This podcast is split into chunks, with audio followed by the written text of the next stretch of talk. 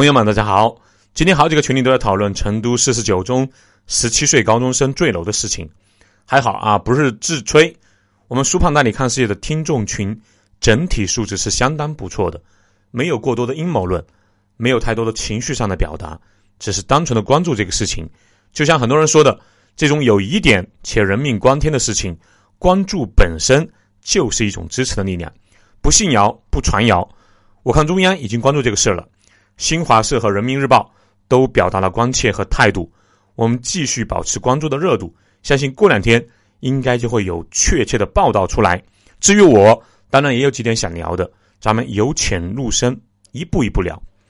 第一点，犯罪代价的问题，这一块需要尽快立法解决。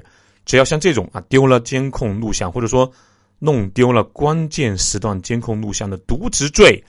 比恶性犯罪要小，又没有健全的举报机制，那基本可以预测，以后再有类似的事件，监控摄像头较大概率的还是会继续选择坏下去，尤其是这个摄像头拥有者还是利益攸关方。第二点，摄像头监控问题，查了一下啊，中国每年花在监控摄像头上的费用在五千亿人民币以上。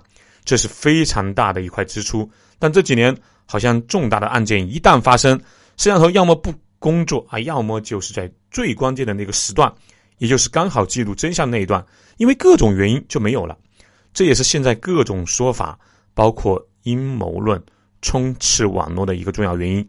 强烈建议学校的摄像头接入云备份，并且同步上传到公安系统上。而且是国家级别的公安系统。我今天真的想谈的啊是真相问题，虽然之前聊过，但从来没有展开聊透。今天咱们就把这个话题聊透。第三，真相问题，之前也多次说过，人类构建一个美好的社会有四大基座：真、善、美、情、善良、美好啊，美丽、勤奋，我们这个民族都不缺。唯独缺真，你去看看历史书啊，历朝历代大臣都是如何屏蔽真相、愚弄皇上的。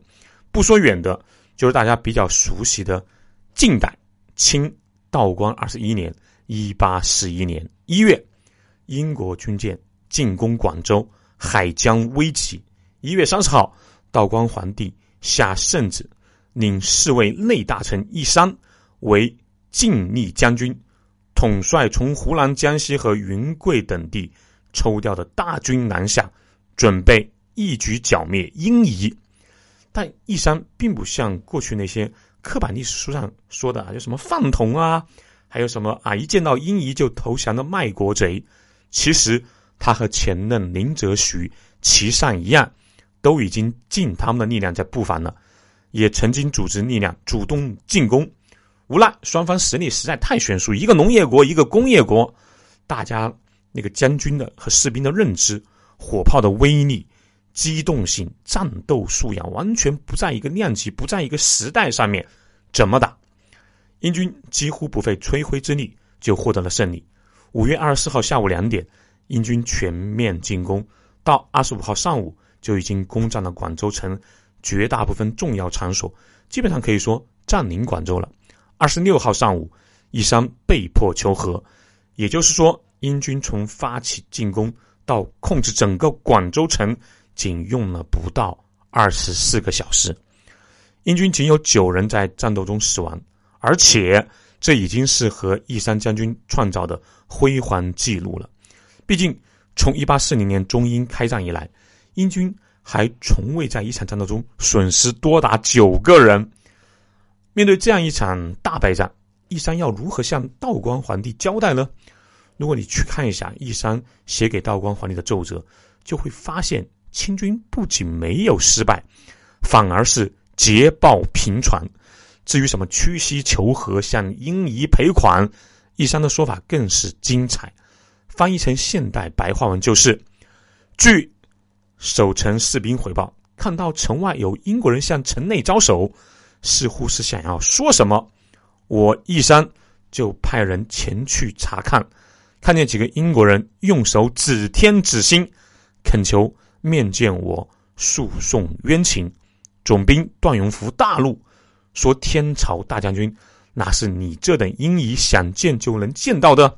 英国人头目吓得赶紧摘了帽子下跪，把兵器都丢在了地上，再三恳求。这段文字啊，节选自义山给道光的奏折，字里行间凸显了大清王朝无上的天威和英夷低三下四的恳求之道。那么，英夷到底恳求什么呢？咱们继续看。我们派翻译去问英夷的头目，他们说。由于天朝不许双方贸易，导致英国商人亏了很多钱，无法偿还贷款，只求大将军代为恳求大皇帝开恩，只要大皇帝允许通商，他们就立即退出虎门，并且再也不敢滋事了。明明是屡战屡败，而且是大败，却说是百战百胜。明明是我方屈膝求和，却说对方。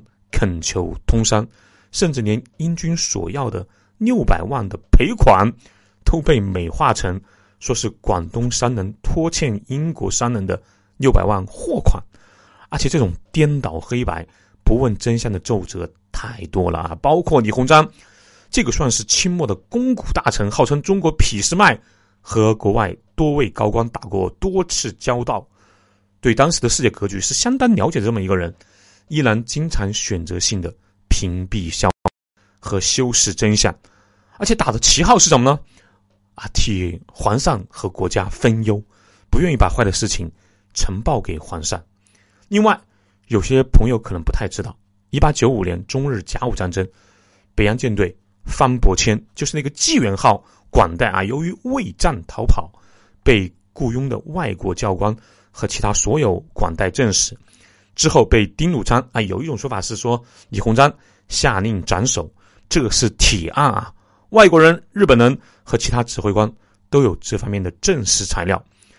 方伯谦畏战逃跑了，在很大程度上打击了北洋舰队的士气，而且严重影响了舰队的排兵布阵。他的后代由于是解放战争中率舰队起义了，成为了中国最早的一批海军人才，但是自他。一直到现在啊，涉及北洋海军的剧情，对于方伯谦畏战逃跑这段往事，越来越有明显的润色处理。按照实事求是的原则，方伯谦在甲午战争中就是逃跑。清朝给方伯谦定的罪名是首先逃走，致使船坞迁乱，实属临阵退缩，着即行正法。史料也证明，方伯谦的济远舰比其他舰早到旅顺港四个多小时，而海战总共就四小时四十分钟。尽管他后来被杀，可能也有和丁汝昌就有私人矛盾的因素，但是逃跑这个事儿是板上钉钉的，不能因为后代的起义投靠我军，就要抹去或者调整真实的历史。同样的，张学良将军在手握三十万大军。而且当时奉系是各派军阀中实力最强情况下，不开一枪一炮就把富饶的东北三省一百多万平方公里的土地拱手让给日本人，大大刺激了日本人侵略中国的野心。这一点就是我民族的罪人。至于他后来和杨虎城将军一起逼蒋抗日，对我国和我党贡献很大，那又是另一回事了。一码归一码，是过错就是过错。不能因为他后来立了功，就把过错抹掉或者推到别人身上。要知道，在当时，日本的关东军啊，正规军也就一万人左右，非正规军一万人，警察三千人，拢共两万三千人。而，当时作为中国最强的军阀，奉系东北军一共有三十万人，除了十万人被调进关内，在东北的军队依然有二十万人，基本上是十比一这样的一个比例。